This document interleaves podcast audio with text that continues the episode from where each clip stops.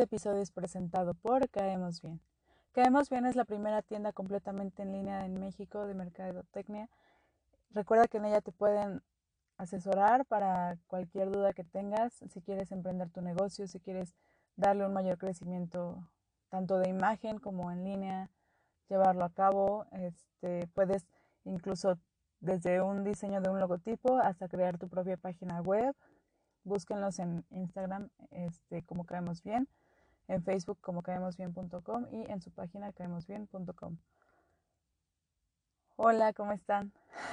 Esta vez el audio no es en estudio porque estamos con la cuestión de, la cuarentena, entonces tanto en tonos como, como, nosotros no estamos saliendo, no estamos llevando nuestras actividades de, de forma cotidiana, pero eh, pues aquí está. Aún así, espero que se escuche bien. Y hoy les voy a hablar de un tema que, que es muy fuerte, es a lo mejor como que llega a sensibilidades que a lo mejor no les encante a algunas personas.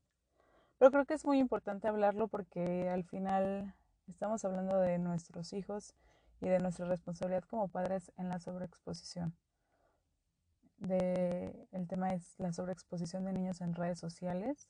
Eh, antes de como extenderme en el tema, sí quisiera aclarar que la sobreexposición, hablar de este tema no es juzgar o no estar de acuerdo en cuando una mamá o un papá suben una foto de vez en cuando en internet. Eh, todos compartimos nuestras fotografías de las vacaciones en familia o cuando estamos en casa o cualquier evento importante.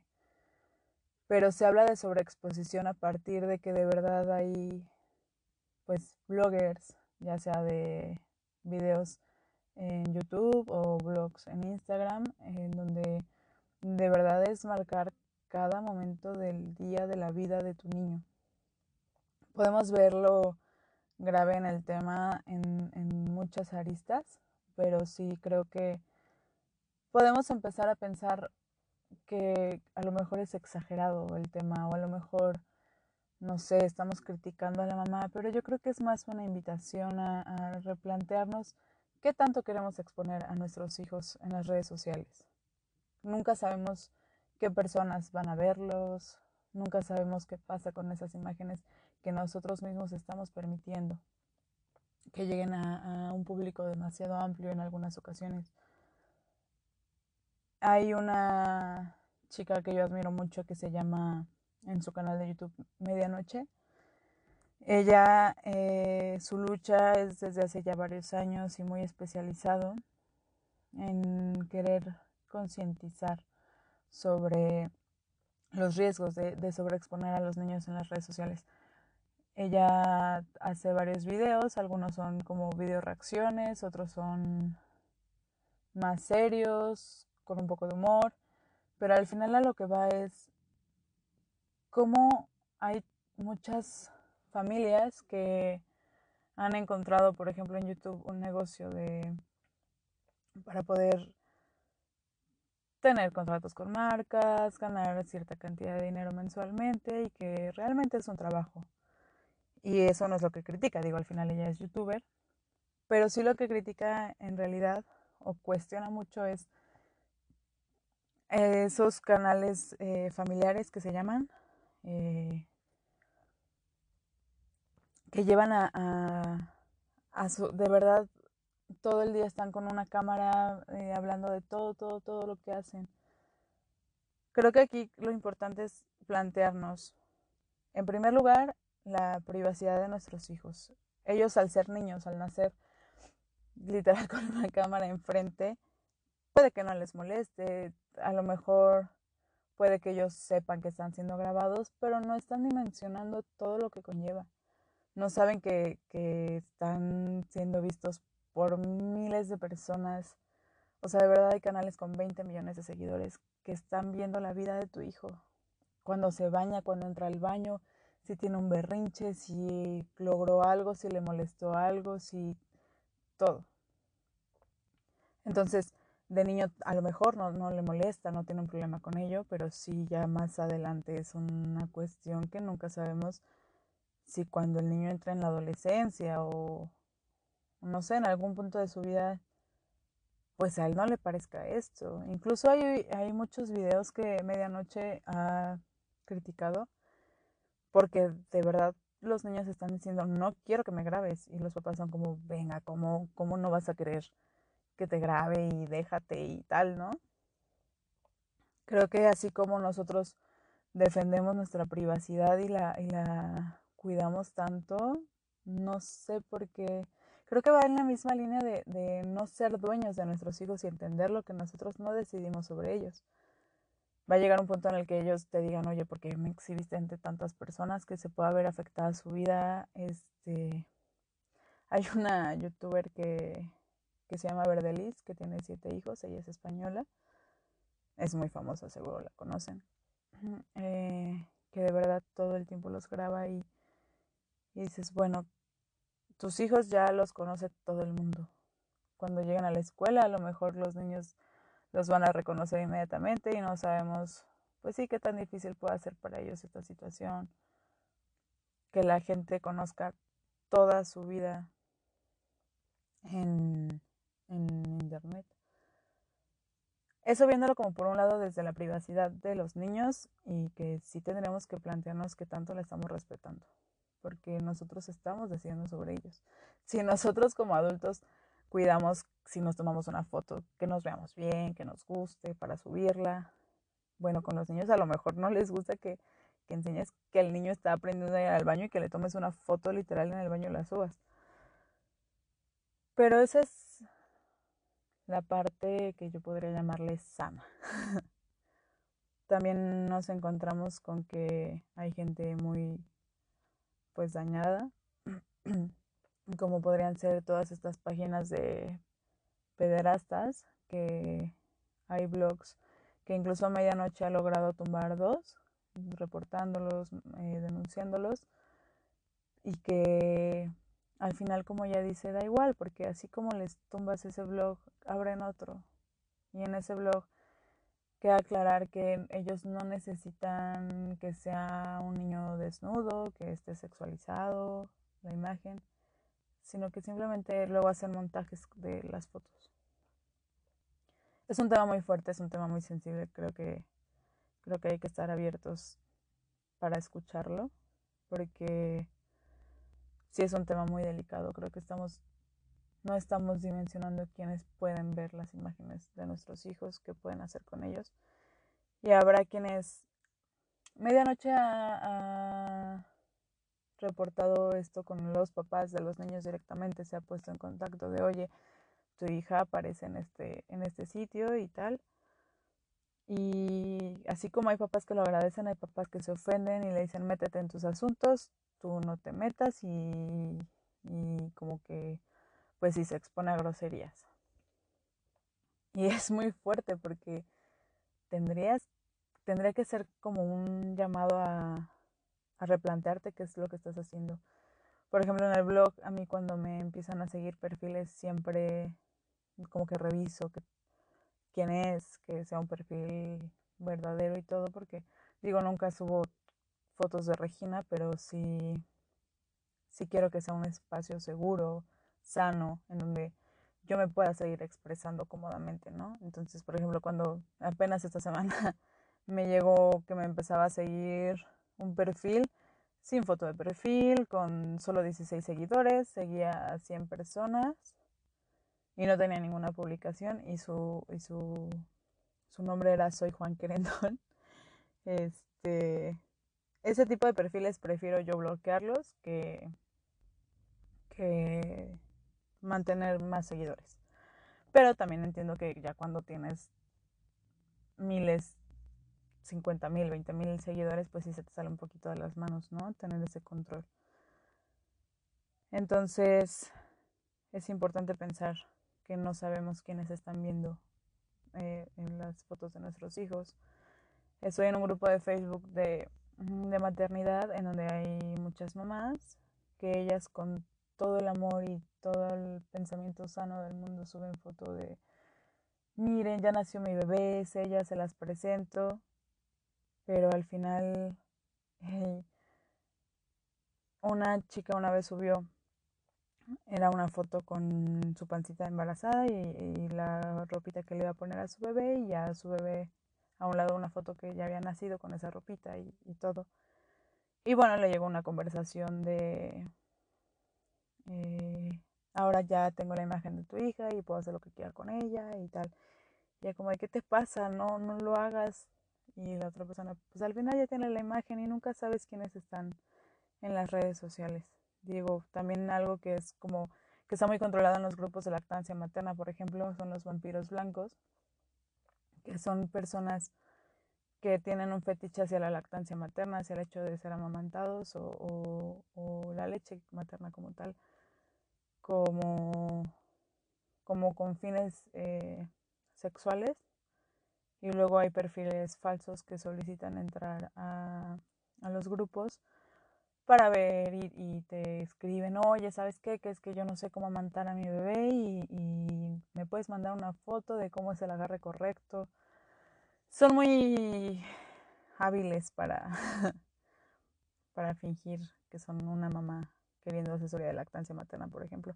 En el grupo de Fuente de Vida eso está súper bien controlado. En cuanto hay alguna actividad sospechosa se reporta y se elimina pero a lo mejor hay eh, grupos en donde no se puede llevar este mismo control por la cantidad de gente. Entonces, por ese lado también es, es un tema que, que sí me parece importante rescatar. En YouTube, por ejemplo, están creciendo muchísimo los, los canales familiares. Puedes ver que suben de verdad todo y, la gente les pide videos de que, de verdad quieren ver su vida completamente. Incluso hay un control de, de por parte de YouTube porque el año pasado YouTube recibió una demanda porque estaban eh, como que sin permiso de los padres recabando datos de niños de menores de 13 años que para pues sí porque esto les ayuda para monetizar y poner los anuncios de forma personalizada, como según lo que necesite el niño, o sea, los intereses del niño, suben los videos este, de comerciales, ¿no? Pero como lo estaban haciendo de forma, eh, pues sí, ilegal, porque no estaban solicitando el permiso ni nada, recibieron la demanda más grande, Google y YouTube. Me parece que eran 170 millones de dólares, definitivamente es una cantidad que digo la empresa puede llevar, pero, pero a partir de ahí como que quisieron meter una ley para regular la situación de, niños trabajando en YouTube, porque en YouTube sí se, sí se marca que son niños que trabajan cuando suben los videos y todo, sí es un trabajo, porque tú cuando tienes cierta cantidad de seguidores, de vistas, se monetiza tu video y pues estás ganando dinero. Entonces YouTube lo marca como que a partir de 13 años, que sigue siendo una edad muy baja, que sigue siendo niños que no tienen la madurez para llevar a cabo estas redes. Pero bueno, pone como edad mínima 13 años, pero ves que en los canales familiares los están marcando como, como contenido no para niños, porque también no, no quieren marcar el contenido como si fuera para niños porque monetizan con menor cantidad de dinero, o sea, les pagan menos. Entonces, YouTube la primera medida que tomó hace ya algunos años es desactivar los comentarios en algunos videos que son como en algunos canales familiares. Tampoco está como bien establecido a quienes les desactiva los comentarios y a quienes no. Pero sí hay varios canales familiares que ya no tienen la opción de que tú comentes o que leas comentarios porque estaban apareciendo comentarios pues sí que no son sanos para para las personas que están siendo exhibidas ahí, ¿no? Entonces, a partir de esta demanda de YouTube entra la ley Copa, en donde muchos youtubers se espantaron y decían es que no sabemos qué va a pasar. Hay un canal español que se llama El Mundo de Mía, que son la mamá de la niña, una, bueno, la niña que tiene dos años, casi tres años, y la mamá de, o sea, la abuelita de la niña. Entonces ahí exponen toda su vida. Y decían, es que qué vamos a hacer y ya vamos a, exponer, vamos a, va a salir mucho menos tiempo la niña en, en el canal y todo y si no de cualquier forma ya tenemos nuestros canales, cada una tiene su propio canal con su contenido. Y es como tengo que reaccionar a dejar de subir videos con mi niña, no porque yo quiera ni porque yo piense en que es lo más sano, sino porque pues esto me va a dejar de dar dinero. Y entonces yo tengo que empezar a generar contenido que sí me permita, porque si tú decides, no es malo, no es malo querer subir contenido, digo, al final yo lo hago, yo tengo un blog de maternidad, tengo este podcast, pero al final creo que somos adultos y nosotros decidimos si queremos exponernos de esta manera al mundo, ¿no? Y los niños no, no lo hacen. Y tú como padre deberías de saber mediar un poco entre, ok, tengo un blog, tengo un espacio, de pronto subo una foto de mi hija, de pronto, no sé, les platico sobre ella, pero creo que aquí el tema es respecto a aquellos que sí quieren estar constantemente exponiéndolos. Entonces, a partir de ahí, bueno, muchos youtubers con la ley Copa se, se escandalizaron sobre qué iba a pasar. En teoría empezaba esta ley para mediar el contenido de menores de edad, de menores de 13 años. Pero vemos que ya estamos este, en finales de marzo y no hay como una regulación clara. Entonces, bueno, eso es por parte de YouTube, que creo que es un tema como que se habla más y entra en más como tema y debate debido a que pues sí se monetizan directamente los videos. Pero creo que hay algo que no se ha pensado y que yo lo veo muy seguido es en los perfiles de Instagram de bloggers que de verdad te enseñan todo el día a sus hijos y y es la misma situación, solo aquí en Instagram, bueno, trabajas con marcas y demás. Y como les decía, lo, lo, lo preocupante no es subir una que otra foto, sino, sino que ya llegamos a un momento en el que de verdad a la hora que te metas ves fotos, videos de estos niños, no hay una reglamentación. Entonces sí, sí me gustaría hacer un, como una invitación a que nos planteemos lejos de, de pensar en si lo hacemos y si fuera como si fuera una crítica de te estoy criticando porque sí a decirte estoy como haciendo una observación por el bien tuyo y de tu familia porque creo que es importante que entendamos que si nosotros decidimos exponernos está bien pero los niños no no son conscientes de todo esto, no sabemos en qué grado pueda afectar. Y es algo como dice mucho Medianoche, es como un Truman Show, de que sí, en, en la pantalla está todo el tiempo expuesto y, y es muy fuerte.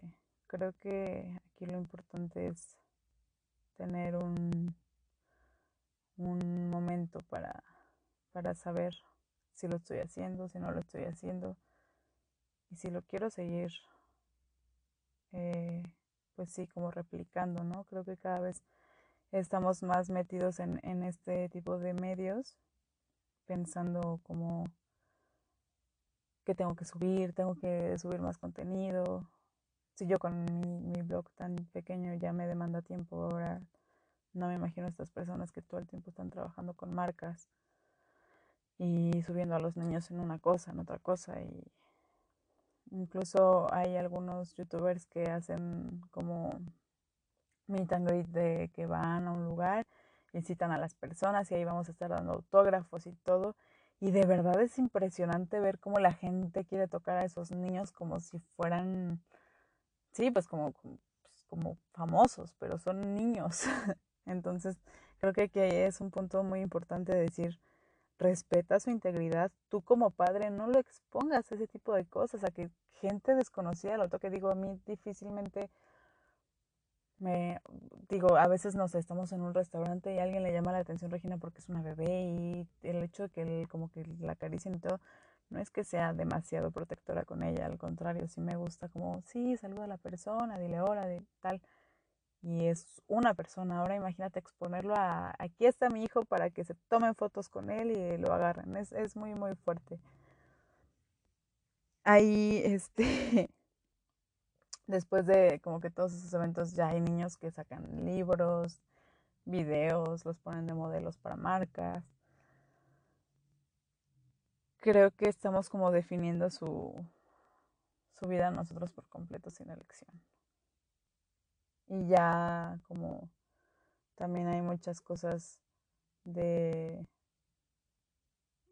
Por ejemplo, ha habido problemas entre, entre parejas que, que al principio como que sí, uno está de acuerdo y empiezan a subir y todo, pero ha habido demandas fuertes ya de que el papá dice es que es ya está yendo demasiado lejos y sabes que ya no quiero que estés exponiendo a mis hijos de esta manera.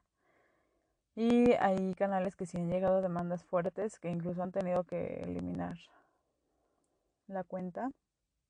Bueno, todos los videos de la cuenta. Y en este, no recuerdo el nombre de esta chica que, que pasó esta situación, pero que ella no veía, sí, que el papá estaba protegiendo a sus hijos, sino que ella decía, es que él no tiene ningún derecho, yo soy la madre y yo decido por ellos. Y entonces es como, no sé, no sé de qué forma podríamos plantearnos el tiempo de exposición, que sería como sano, por así decirlo. Hay canales para todos, hay, hay cosas que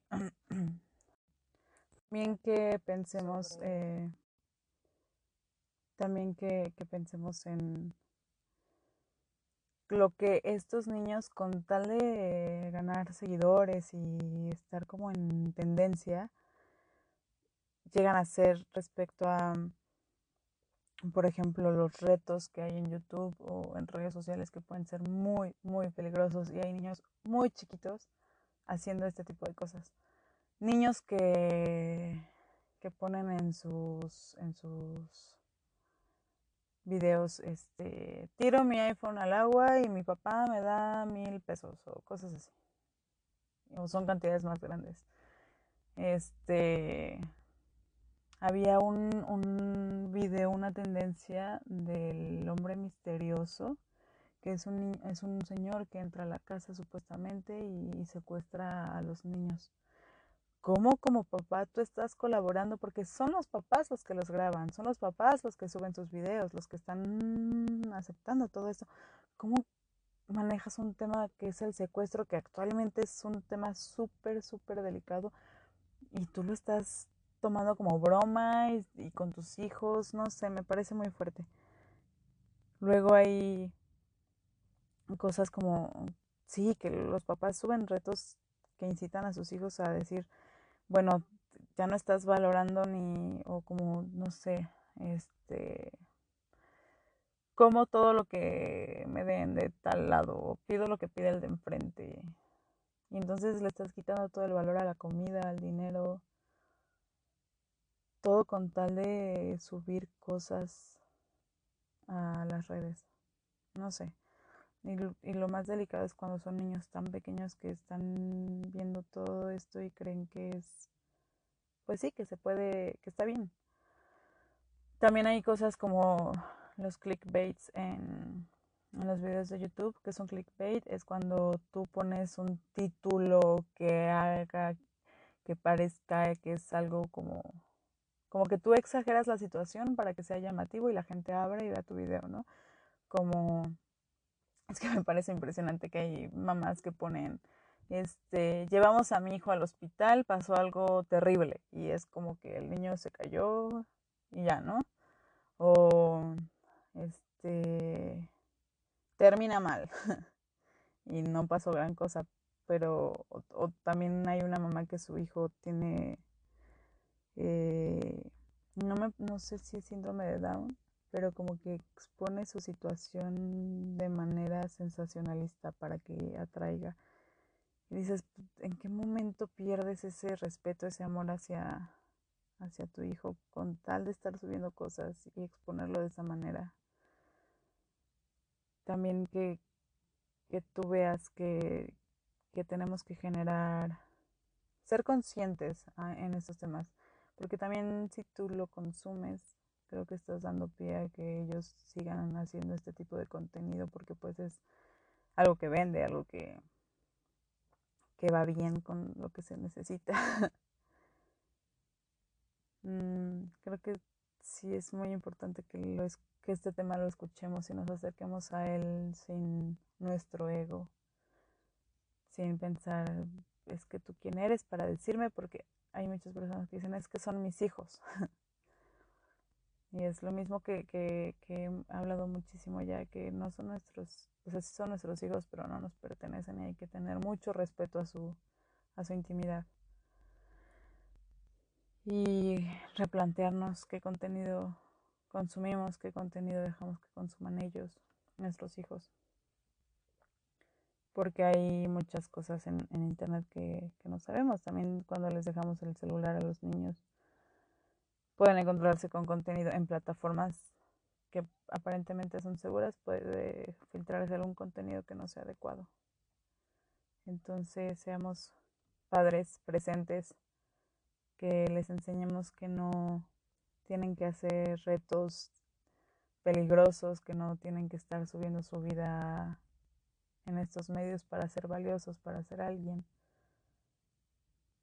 para que la gente los voltee a ver, porque creo que las redes sociales pueden ser muy buenas. Yo, de verdad, todo lo que he aprendido de maternidad es a través de eso gracias a personas que suben contenido muy valioso. Pero así como puede estar este lado tan bonito, puede haber personas que lo reinen de esta forma. Los invito a que si quieren como más información del tema, profundizar un poquito más, eh, sigan a medianoche en YouTube, sube videos como muy interesantes porque también hace referencia a casos pasados hace muchísimos años de, de por ejemplo, unas trillizas que que literal hicieron una casa y en donde llegaban turistas de todo el mundo a verlas y ver cómo jugaban, se las quitaron a sus padres para que estuvieran ahí y que todo el dinero que juntaran eh, iba a ser para ellas y bueno, al final su historia termina muy triste porque ellas obviamente no tenían una vida normal y, eso repercute mucho en, en su estado emocional y psicológico.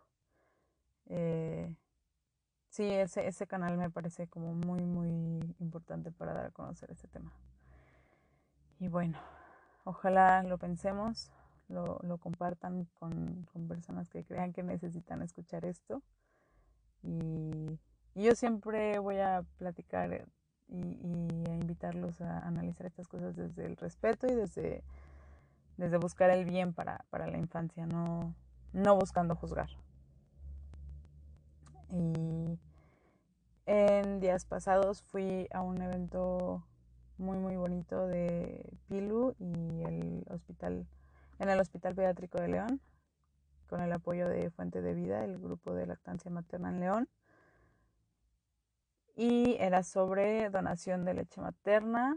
Si quieren más información, la verdad es que es un tema muy bonito porque tú como mamá lactante puedes ayudar a salvar la vida de niños que están hospitalizados recién nacidos que su vida corre peligro y que su mamá por alguna razón no la puede no puede amamantarlos. Y es un proceso completamente profesional llevado a cabo por médicos. Eh, es muy seguro es muy lo que hacen es pasteurizar tu leche para dársela a los bebés. No tienes que pagar nada te facilitan muchísimo la recolección de tu leche y si quieren tener más eh, información al respecto me pueden buscar en Instagram como maternidad consciente sin la O de entre C y la N. Y eh, pues nada espero seguir generando mucho contenido que sea de su espero que este tema no no no se malinterprete el de, el de la sobreexposición de niños en redes sociales y que nos sirva para pensar hasta dónde está llegando este mundo del acceso al Internet y todas las plataformas y, cómo, cómo es nuestra relación y nuestra interacción con este. y pues nada, seguimos aquí con, con este tema de la cuarentena que no sabemos cuándo termine, cuándo regresemos a la normalidad. Sigamos cuentas que nos hagan bien, que nos aporten algo positivo a nuestra vida y, y que pues juntos creemos contenido para, para que cada vez seamos mejores personas, mejores familias. Y nada, espero pronto poder grabar otra vez en estudio porque es algo que disfruto mucho, es algo que, que me gusta darles un audio como de muy buena calidad y que y tener invitados. Tenía para esta semana pensado invitar a Miriam del Toral de Fuente de Vida. Pero bueno, ahorita no, no podemos como reunirnos mucho. Entonces, ojalá ya pronto, pronto volvamos a la normalidad. Pero de cualquier forma voy a seguir subiendo contenido. Muchísimas gracias por escucharme. Y nada. Bye.